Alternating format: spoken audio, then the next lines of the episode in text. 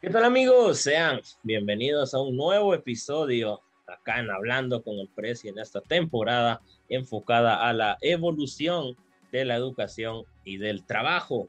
Hoy me acompaña nuevamente un licenciado. Él es licenciado en Ciencias de la Comunicación y es locutor profesional. Estoy hablando del licenciado Juan Carlos Monzón. Él tiene 41 años y actualmente es catedrático en la Universidad Galileo. Con él estoy seguro que vamos a poder desarrollar el tema de la evolución tanto de la educación como en el trabajo, como lo hemos hecho con los anteriores licenciados. Así que sin nada más que añadir, los invito a acompañarme en este episodio. ¿Qué tal, licenciado? Bienvenido. ¿Qué tal, Josué? Muchas gracias por la invitación. Un honor estar aquí para compartir un poco del conocimiento y de las dudas que puedas tener. Muchas gracias por haber aceptado esta invitación y claro, estoy seguro que con su experiencia vamos a poder eh, desarrollar este tema de la evolución en la educación. Antes de comenzar de lleno al tema, me gustaría que nos comentara un poco más sobre quién es Juan Carlos Monzón. Bueno, pues soy licenciado en Ciencias de la Comunicación, como bien lo decía, soy eh, locutor profesional, eh, además soy coordinador de la carrera de periodismo deportivo de la Universidad Galileo, además de ser catedrático. Eh, trabajé, bueno, me gradué en el 2003, cerré en el 2005 la licenciatura, empecé, trabajé en la televisión nacional durante 11 años, fui productor eh, y voz en off de T13 Noticias y jefe de información de Telediario. Eh, después me fui a trabajar a, la parte gubernamental. Eh, fui consultor y asesor del Ministerio de la Defensa por tres años, ocho meses y vocero de la Secretaría de Asuntos Agrarios hasta hace un año. La, empecé a dar clases en el año 2000, en la Universidad Rafael Andívar en el interciclo y eh, en el 2015 empecé en la Universidad Galileo como catedrático hasta la fecha. Wow, sí que tiene un gran currículum, ha estado eh, metido en temas de comunicación, como bien lo mencionaban, canales, y en temas de política, como bien lo mencionaba, y ahora siendo catedrático. Eh, para entrar de lleno a este tema, eh, le pregunto, ¿cómo se puede motivar a los jóvenes para que sigan sus sueños? No es mentira para nadie que el mundo pues está complicado, la pandemia, crisis económicas, y los estudiantes, sobre todo universitarios, muchos han perdido esa gana de querer aprender. Muchos incluso solo se meten para llenar la asistencia. ¿Cómo se les puede motivar a un joven ahora en esta nueva modalidad que es virtual? El joven más que motivado tiene que estar seguro. Es decir, si te gusta lo que estás haciendo, así vas a luchar contra viento y marea. Eh, yo diría que eso tiene que ver mucho con el hogar y con la educación que le dan a uno en la casa a los padres y la libertad de ser quien sos y de permitirte expresarte y buscar lo que realmente te gusta. El, el, el, papel o el rol del catedrático no es motivar, es compartir conocimiento. Claro, que te vayas a inspirar por, por cuestiones que poco a poco uno va compartiendo conforme a la experiencia que uno ha tenido o conforme a cómo uno va viviendo y va viendo las cosas, es otra cosa distinta. Yo no más que motivar diría que es eh, identificar ese, ese, esa vocación que tiene el joven o que trae, porque digamos, todos traemos eh, algo que nos caracteriza. La verdad, a mí yo me recuerdo cuando empecé, por ejemplo, en los deportes, yo trabajé siete años como voz institucional en los partidos de fútbol en la Liga Nacional. No era mi expertise. Mi expertise hasta la fecha, pues, eh, es ser locutor comercial de varias marcas pero era un reto que yo quería y es parte de. Entonces mi motivación era por aprender un poquito más, porque yo ahí aprendí de alineaciones, de parados tácticos, aprendí nombres, a, pesar de que me gustaba el fútbol, yo no lo entendía como fórmula tal cual. Claro. Hasta, hasta no compartir con gente. Entonces yo digo que más que motivarlo es identificar eh, ese aspecto que va a caracterizar a cada uno de los alumnos y explotarlo. Claro, totalmente de acuerdo con lo que menciona. Eh, tocó dos puntos que llamaron mi atención. Uno, que cada uno trae algo distinto. Por ejemplo, yo recuerdo en el colegio cuando había que hacer eh, un trabajo, digamos, siempre están los típicos que se les da bien hablar. otros que se les da bien decorar, otros que les encanta eh, los colores, saben combinar colores, otros que simple y sencillamente no se les da la decoración. Y aparte eso que menciona, uno buscar su vocación. Es triste y se han visto muchos casos de personas que, digamos, ellos querían ser futbolistas, por ejemplo, pero en su casa les obligaron a ser doctores, por ejemplo, porque su papá quería tener un doctor como hijo. Entonces son temas bastante complicados y no sé si me podría compartir un poco sobre cómo es ese proceso de decir, ok, yo quiero, ya encontré mi propósito, yo quiero ser eh, ingeniero, digamos. Ahora, ¿cómo se lo comunico a mis papás? ¿Cómo hago para que ellos me apoyen? Porque muchas veces los papás dicen, de eso te vas a morir de hambre y muchas veces dejamos nuestros sueños. Claro, eso es, eso es algo inherente en el ser humano, especialmente cuando uno tiene familia porque uno quiere el bienestar y, que obviamente la famosa frase que yo la verdad no la comparto mucho, pero la entiendo, eh, que él no tenga lo que yo tuve o que él no pase lo que yo pasé. Es decir, nosotros no somos dueños del destino de absolutamente nadie. Cada ser humano tiene que aprender a su tiempo y a su modo. Claro. Eh, el cómo comunicarlo es sencillo, digamos, vuelvo y repito. Las, y otra de las cosas importantes que, que, se me olvidó mencionar es de que cuando uno quiere las cosas, el mismo universo, Dios mismo va poniendo las cosas en su lugar para que se den porque a veces dice uno, ah, sí, pero mira, bueno, por ejemplo, en mi caso, pues tuve el apoyo de mi familia, no de todos, obviamente, hay gente que se burlaba de mí de repente cuando miraba que yo me encerraba a, a, practicar o cuando yo saqué mi, mi, mi, registro de locutor en el año 2002, porque yo no me había graduado, pero yo ya trabajaba en radio eh, y esperaba ese tipo de cosas, ¿me entendés? Es decir, eh, eh, ellos van viendo que te gusta y van viendo que aparte de eso uno puede generar algo. Claro. y es, cuando hablo de generar, no estoy hablando de dinero. Cuando hablo de generar, quiero, quiero, quiero decir que, que, me voy a apasionar, que me voy a, dedicar más tiempo, que voy a, a, buscar la excelencia en lo que estoy aprendiendo y de lo que sea, pues yo voy a captar algo. Y eso obviamente lo tienen que ver en tu alegría, en tu buen humor, eh, en tus ganas. Yo me recuerdo que, por ejemplo, también soy músico. Yo estudié en el 99 al 2013 en el conservatorio y tengo una academia de música desde hace 20 años. Y yo me levantaba los domingos, eh, los sábados para ir a estudiar y los domingos tempranos para ir a tocar. Y eran los días en que yo más lo disfrutaba porque me gustaba. Entonces, eh, así es la, la, parte de, de, poder compartirlo con los papás. Siento yo que tiene que ver más con el hecho de que ellos vayan viendo esos resultados positivos y cambios en uno. Claro, porque imagínense, yo quiero ser, eh, no sé, eh, futbolista, digamos, y a mí me apasiona y todo, pero mis papás no ven que hay algo positivo, eh, más me van a destrozar. Mis sueños, tristemente, posible los vaya a dejar por eso mismo, pero como bien lo dice, conforme uno vaya avanzando y toda la familia va viendo y dice, ah, ese, ese tipo antes era enojado y ahora cuando toca música, digamos, siempre está feliz, le ha cambiado son cosas que son muy importantes. Cambiando es un proceso, un proceso. Claro. Eso, es, eso es importante también, que la, la, lo que pasa es que las nuevas generaciones creen, como todo lo miran tan al, al instante, todo lo miran tan, ah, sí, no cuesta nada, sale en la tele, lo juzgo, pero no saben todo el proceso que hay detrás. Y ese es el problema. Pero claro. yo creo que vamos a llegar a ese punto. Claro, a esta generación que ya salimos con la tecnología a la mano, lo queremos todo al instante.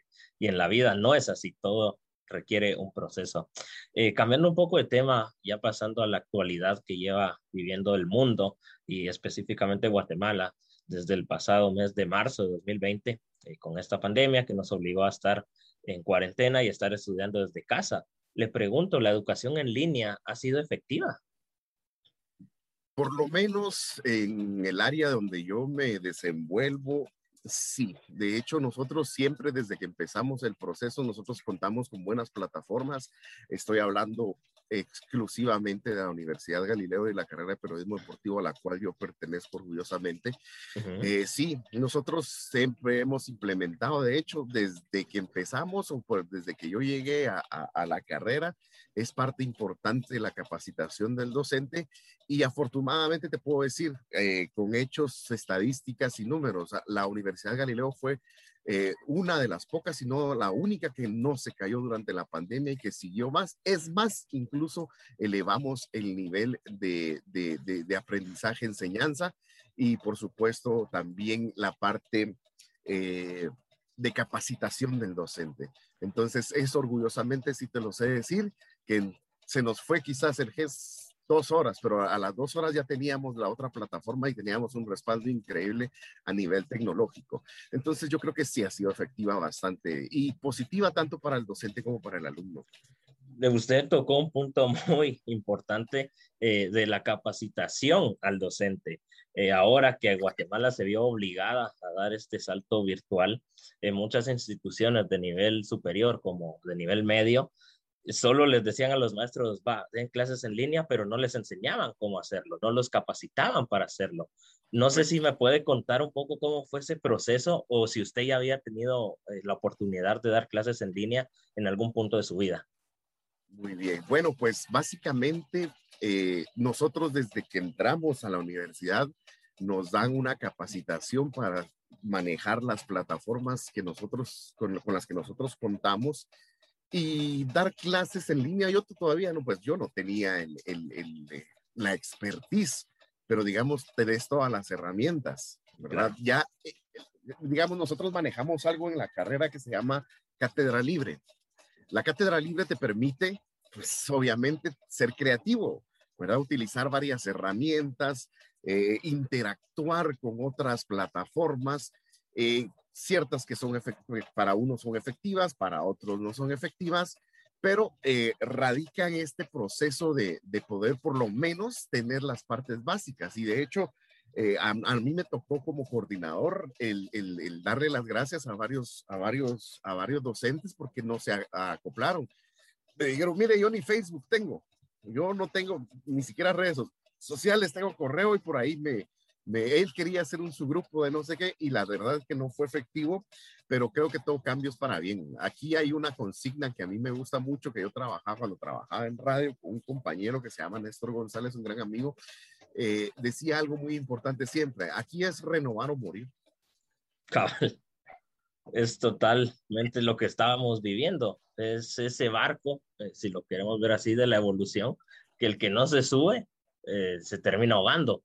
Y usted mencionaba bastante eh, la parte de, del lugar donde actualmente está laborando, que es una institución privada. Yo le pregunto desde su eh, larga experiencia, ¿ha notado, obviamente, si hay diferencias, pero qué tanta diferencia hay entre la educación pública y la educación privada? Y me gustaría si lo podemos dividir en dos, una antes de la pandemia y ahora después de la pandemia. Claro. Pues mira, yo soy graduado de la Universidad Pública, eh, orgullosamente eh, graduado de la Universidad de San Carlos de Guatemala. Eh, tuve la oportunidad también de compartir con varios alumnos en, el área de mercadeo y con los publicistas especialmente en el EPS.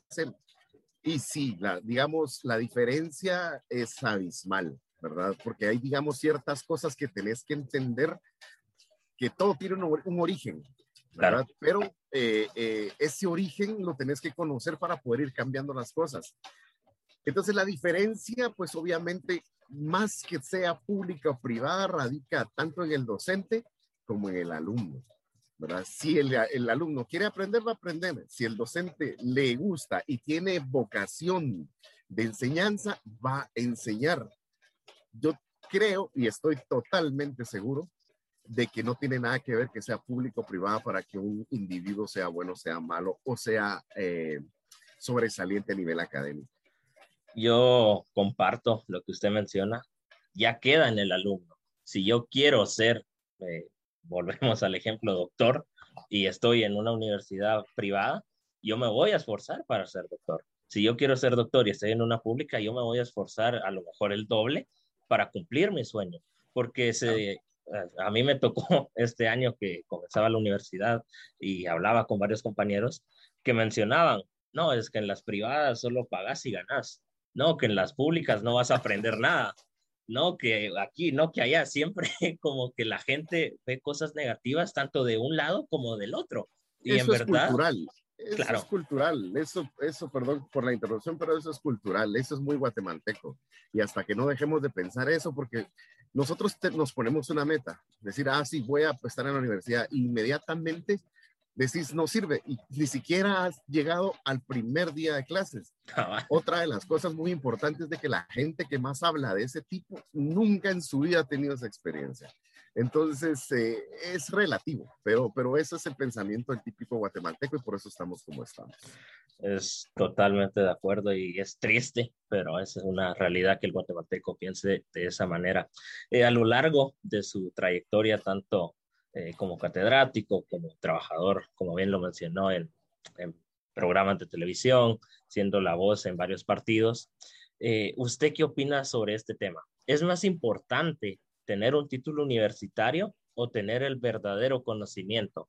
No sé si le ha tocado ver personas que salen graduadas de la universidad con honores, que tienen un montón de cursos, eh, aparentemente están súper preparados, pero cuando llegan a buscar un trabajo, no estaban realmente preparados. Y por el contrario, hay personas que nunca han ido a la universidad porque no tuvieron ese privilegio, pero ellos sí saben, por ejemplo, narrar un partido, ya que es su, ya que es su campo, o, hablar, de hecho. Eh, hay personas que se foguean, van a cursos y todo, pero al momento como que les da miedo hablar. Y hay personas que nunca han ido y cuando los escucha uno hablar, dice, puchica, este se preparó un montón y nada que ver. Bueno, yo soy de la opinión de que sin experiencia no hay conocimiento y sin conocimiento no hay mejor experiencia. A mí me tocó mucho trabajar eh, en ese tiempo cuando, cuando empecé en, en, la radio en el año 2000, 2001. Yo estaba en mi primer año de universidad y me tocó trabajar con grandes locutores como Alfred Cashman, Nancy Cifuentes, Gilda Castro, eh, en fin, eh, Romeo, ¿cómo se Astrono Romeo Asturias, que en paz descanse bueno, una infinidad de personas que empezaron este, este carrero. César García Cáceres, a quien yo amo con el corazón, que me enseñó muchísimas cosas durante mi carrera, más conocido como Chalío. Gente de experiencia total y de yo, yo le decía a don César García Cáceres, que en paz descanse, yo trabajé en el año 2013 en la Radio Universidad en un programa, un noticiero que se llamaba Conexión Universidad, y me senté, y yo miraba que la gente los compañeros mismos de la radio se burlaban a veces de él, era, era una persona mayor, muy conocido, muy, muy, muy conocedor, don, Héctor Gaitán, tuve, tuve un programa con don Héctor Gaitán que se llamaba Por los Surcos de la Patria durante dos años de marimba. Eh, o sea, tenés que ir explorando todo. A lo que quiero llegar es de que eh, estas personas tenían muchísimo conocimiento, muchísimo conocimiento. Sin embargo, no tenían la, parte académica que es importante. Me decías de que, si es bueno el conocimiento o la parte académica. Yo diría que es necesaria la parte académica, pero hay que tener conocimiento. Eh, tiene que ser una amalgama. Digamos, aquí nosotros vivimos en una sociedad en donde yo, si yo no estoy graduado, si mi título no tiene sellos, fíjate, pues, primero, que si estoy estudiando la carrera. Segundo, que si no he cerrado la carrera, ah, ok, la cierro. Tercero, que si no me he graduado. Cuarto, después de graduado, me tengo que colegiar. Al colegiarme, yo tengo que sellar mis, mis títulos. O sea, es un requisito tras otro. Lamentablemente, nosotros pues vivimos en ese aspecto y que, o sea, te dan un bono de 600 quetzales de profesional en algunos lugares, en algunos otros no. Y aquí sí me voy a referir a nivel general de la educación superior. Eh, el, educador eh, a nivel superior, pues no es valorado como tal, a pesar de que en los brazos de uno y en los hombros de uno pesa el futuro y el presente del país, y eso no lo han tomado en cuenta. Pero eso es otro, otro tema. Entonces yo diría que sí es importante terminar los ciclos, ¿verdad? Eso de yo estudié, yo practiqué, eso no, no, no vale, eso es de diario. O sea, aquí lo que no, como me dijo eh, Otto Fernando Soberanis, eh, un gran locutor también, cuando yo fui a hacerme un casting, y me acuerdo, el único que yo, bueno, yo hice dos o tres. Yo ya, ya tenía mi, mi, mi, registro de locutor, estaba estudiando la carrera en mi segundo año, y yo le dije, mire, yo esto, yo ya tengo, y me agarró mi carnet y me dijo, mira, mano, mira, brother, me dijo, Aquí el que habla sos vos, no tu, no tu, no tu, no tu tarjeta. Al final, en esos castings, pues ya estaba todo predeterminado, ya tenían a la persona que iba a estar ahí. Y obviamente, pues eh, son cositas que, que, que, van mermando en la carrera, pero vuelvo y, lo digo, o sea, no es lo mismo que yo llegue con un grado de empirismo que voy a decir aiga o voy a decir eh, lo que es o voy a decir primero que todo o antes que nada, cuando son, sé que son frases que no se usan más desde hace mil años, a que yo venga con un título universitario, tenga el conocimiento y lo haga con, con, con consecuencia de causa, como se le conoce. Entonces, sí, la verdad es que creo que, que ambos son importantes. La preparación académica para cerrar ciclos y el conocimiento para ponerlo en práctica. Es un 50-50, se podría ver. Usted tocó un punto que me llamó demasiado la atención y de hecho era mi siguiente pregunta, se me adelantó ahí, eh, sobre los docentes que tristemente acá en Guatemala no son valorados, si lo queremos decir así, tanto teniendo en cuenta que son los que van a construir las futuras generaciones para el país. Yo le pregunto, ahora estando en línea, ¿siente más responsabilidad al formar las generaciones o siente que es la misma que si fuera de manera presencial? No, no, no, no. O sea, mi responsabilidad es compartir conocimiento. Mi responsabilidad, porque ahora tienen todas las herramientas. Es decir, venís, buscas un tema y va, aprendes. Pero no es lo mismo leerlo, verlo, que conversarlo o entenderlo desde un punto de vista, en mi caso, comunicativo, periodístico, que alguien que sea experto en, en, historia, por ejemplo, ¿verdad? Entonces, ah, eh, esa, esa parte de compromiso, creo que es, es, lo mismo, es lo mismo, o sea, decir, eh, como bien decimos los guatemaltecos, el que es perico donde quiera es verde. A mí me ha tocado, por ejemplo, ir a, a, la Universidad Regional de la San Carlos a quienes les mando un fuerte saludo y un gran abrazo. También tengo muchos buenos colegas allá, eh, a dar conferencias eh, sobre precisamente este tipo de conocimientos. Y hay preguntas básicas que a veces dice uno, bueno, no, no, no hay modo que las contesten, ¿verdad?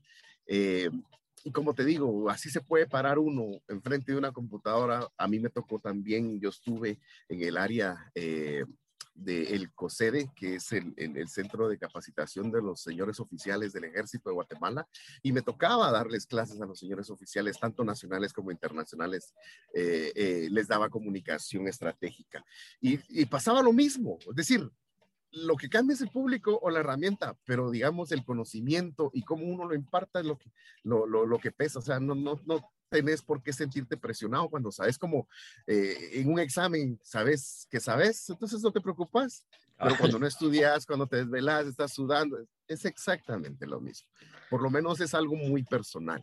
Es algo muy personal lo que te estoy compartiendo. Muchas gracias por compartir esa información que nos acaba de decir. Eh, cambiando un poco de tema, dejando de lado la educación, ahora enfocándonos en el trabajo, eh, le pregunto, ¿qué es lo mejor de haber trabajado en medios de comunicación?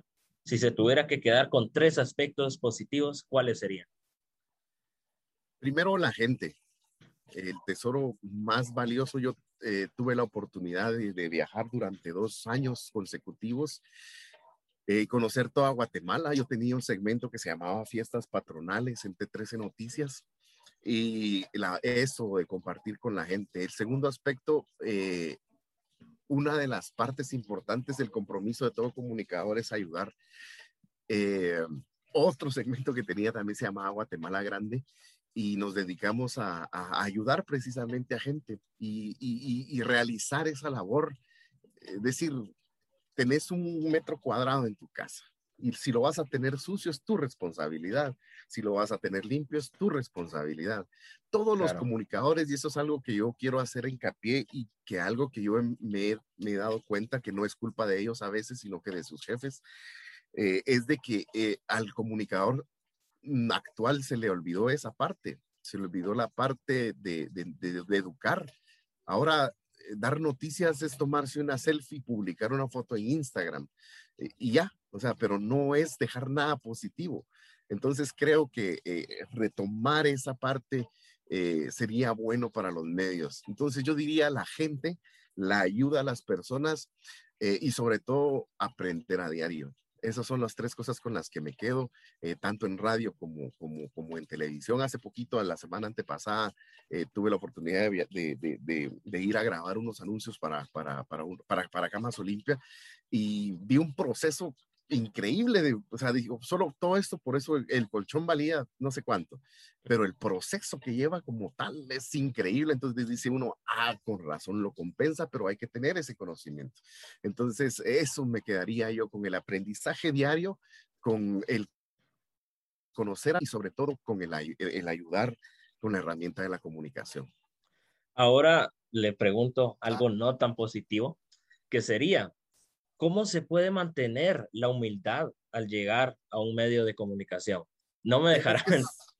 Ah, sí, sí, ah, es cuestión personal. O sea, yo, eh, uno de mis directores, creo que es el ahora el director de, de, Telediario, don Juan Carlos Lange, él tenía varias frases y decía, eh, hay gente que se sube a una piedra y se marea. Decía, las estrellas están en el cielo y todavía sí se caen. Contra el ego de las personas no puedes hacer nada. Ahí, aquí vuelvo, insisto, a la primera pregunta que me hacías. Todo tiene que ver de la casa.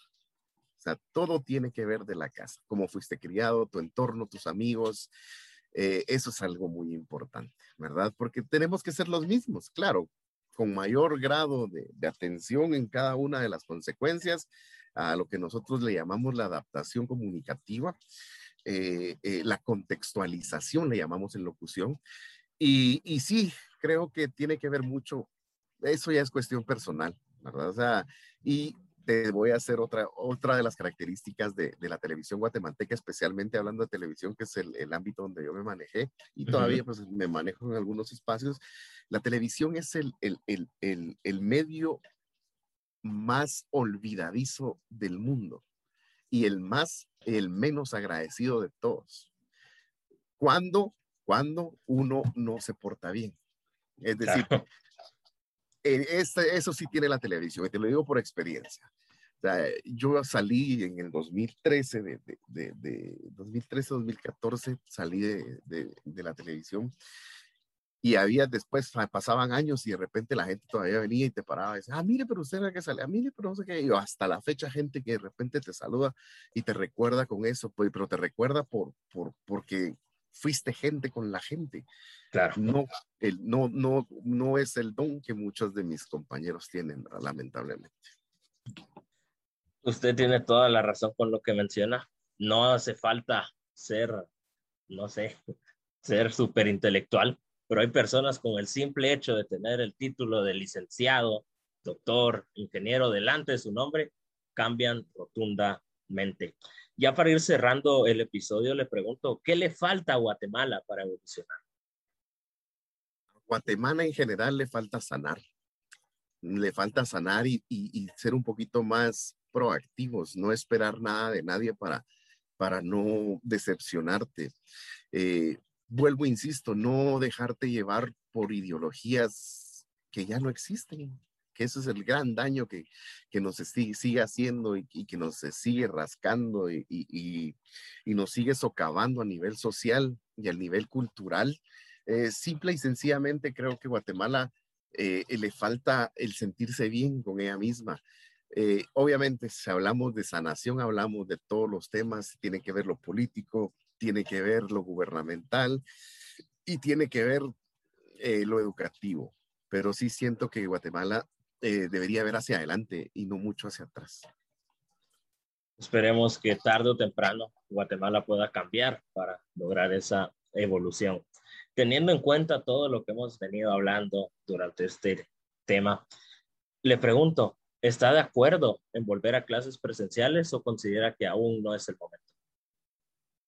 En este momento no, en este momento no. Creo que, que sería demasiado arriesgado volver a clases presenciales, que sería genial hacerlo, pero hay que anteponer la salud. Hay que anteponer la salud y sobre todo la seguridad, ¿verdad? Hay quienes pues, pues también eh, pertenecemos y creo que todos tenemos a personas en nuestro entorno que pueden ser vulnerables. Claro. Y, y sí creo que no es el momento. Creo que no es, llegará el tiempo, pero, pero, pero no, ahorita no es aconsejable eh, regresar a las clases presenciales. Para cerrar la primera sección, eh, le dejo el tiempo para que dé algún consejo a los estudiantes y trabajadores que puedan estar escuchando este episodio. Bueno, eh, más que consejo diría, sería una exhortación. San Juan Bosco decía que al joven no solo hay que, hay que saber que es joven, sino que hay que demostrárselo. Eh, otra de las frases de él, muy, muy, muy acertada, decía que el saber no es suficiente, sino que hay que ponerlo en práctica. Entonces, eso sería básicamente mi, mi, exhortación de que el conocimiento pues lo pongan en práctica y si tienen más dudas, lean. ¿Verdad? Yo me recuerdo en, en, una ocasión, en, en, un escenario, alguien dijo, leí un versículo de la Biblia y dijo, eh, ¿están seguros? Y todos se quedaron callados porque nadie sabía. Entonces dijo, vaya, lea, ah, va. Entonces yo no le, porque yo le puedo estar mintiendo. Entonces son cuestiones que, digamos, uno tiene que ponerlas en práctica eh, y, no dejarse. Es decir, el conocimiento ahí está, o sea, las herramientas ahí están. Ahora, ¿qué tanto yo las voy a poder aprovechar? Pues ya es cuestión propia. Y otra de las cosas es de que si se van a dedicar especialmente a la parte periodística, a la parte comunicativa, esto es un trabajo de diario. Yo hasta la fecha, estos, desde que yo empecé eh, aulas universitarias en el año 2000 hasta la fecha sigo haciendo los mismos ejercicios que aprendí ahí y no hay nada nuevo. O sea, no nos pueden vender el hecho de que yo vaya a, una universidad y dicen, ah, y de una vez voy a tener el trabajo. No es así. Uno se tiene que, que, abrir los espacios y vuelvo, insisto. Eh, hay algo muy importante que yo siempre digo en la mayoría de conferencias en donde me invitan. Eh, el soñar es, es, es gratis y no dejen de soñar porque de sueños se construyen las realidades. Eh, las grandes eh, construcciones primero fueron un sueño, ¿verdad? Los grandes proyectos primero fueron un sueño de alguien. Los grandes inventos primero lo vieron y dijo, ¿qué pasaría si de repente volamos? ¿Qué pasaría si nos sumergimos tanto? ¿Qué pasaría si nosotros compartimos el hambre o el frío? Entonces son cuestiones que, que, que, que nosotros tenemos que, aprender a, valorar eh, y sobre todo a sustentar. Eh, que son los sueños y sobre todo no perder la fe porque eh, vuelvo insisto a lo primero mira regresamos siempre a la primera a la primera pregunta la fe es muy importante en lo que crean llámenle Dios llámenle energía lo que quieran pero pero cuando uno uno uno pone en manos de Dios todo lo que todos los talentos que uno que él le dio a uno pues él va abriendo las puertas para que uno se pueda desarrollar Muchas gracias por ese consejo, licenciado. Hoy sí estamos terminando la primera fase de este episodio y pasamos a, un, a una fase que muchos no sé por qué, pero no, no les cae bien, otros les tienen miedo, otros sí les gusta, que son las preguntas aleatorias. Le voy a hacer dos. Usted me responde lo primero que se le venga a la mente y usted me va... palabra? No, pues, lo que sea. Pero lo antes posible y usted me va a poder hacer una de, igual manera del tema que usted desee. ¿Está listo? Primera pregunta. Si usted se tuviera que quedar con algo, ¿con cuál se quedaría? ¿Dar clases o seguir, o seguir saliendo en la televisión nacional? Dar clases. Siguiente pregunta. Aquí nos metemos al callejón de los cuentazos. ¿Equipo favorito de Guatemala? Municipal. Municipal, ok. Eh, le dejo el tiempo para que haga su pregunta. Vamos a ver, eh, ¿qué cambiarías de tu generación? De mi generación, hay varias cosas que cambiar. Yo cambiaría dos cosas. Una, verle el lado positivo a las cosas, ya que considero que los jóvenes de hoy en día miramos más lo negativo y miramos más lo que no tenemos y no nos damos cuenta de todo lo que sí tenemos. Hay muchos jóvenes que tienen casi que la vida hecha y viven deprimidos porque les falta una cosa y es ahí donde uno dice, ¿por qué? ¿Por qué son así? Otra cosa es eso, lo que mencionaba al final, de soñar. Hay varias personas que dicen, no, ¿para qué soñar si uno no lo va a conseguir? Pero usted bien mencionaba, con los sueños se comienza y con los sueños se puede llegar a cualquier lado. Si yo no sueño, es imposible que yo vaya a lograr cualquier objetivo que me plante en la vida. Mi última pregunta es, ¿este episodio fue? Divertido. Divertido, ok. Pues estamos quedando despedidos. Le agradezco nuevamente por haber aceptado grabar este episodio. Eh, le dejo el tiempo para que se despida, mande saludos, de sus últimas palabras. El tiempo es tuyo. Muchas gracias, Josué. Pues nada más agradecerte y felicitarte por este tipo de espacio. Seguí adelante porque eso eh, es importante. Si nosotros no sembramos una semillita, no vamos a ver una flor y si no miramos la flor, no vamos a tener fruto. Entonces, empezar es lo que cuesta y creo que pues yo te insto a que sigas adelante a pesar de los pesares, aunque digan lo que digan, pero los primeros que, que, van a hacer bulla son las personas que no tienen nada que hacer. Entonces, porque se fijan en el trabajo de los demás y no en el propio. Entonces, eso siempre va a haber. Nunca, uno no es monedita de oro para caerle bien a, todos y te insto nada más a que sigas adelante en esos proyectos y, pues esperemos por ahí verte triunfando en las grandes plataformas.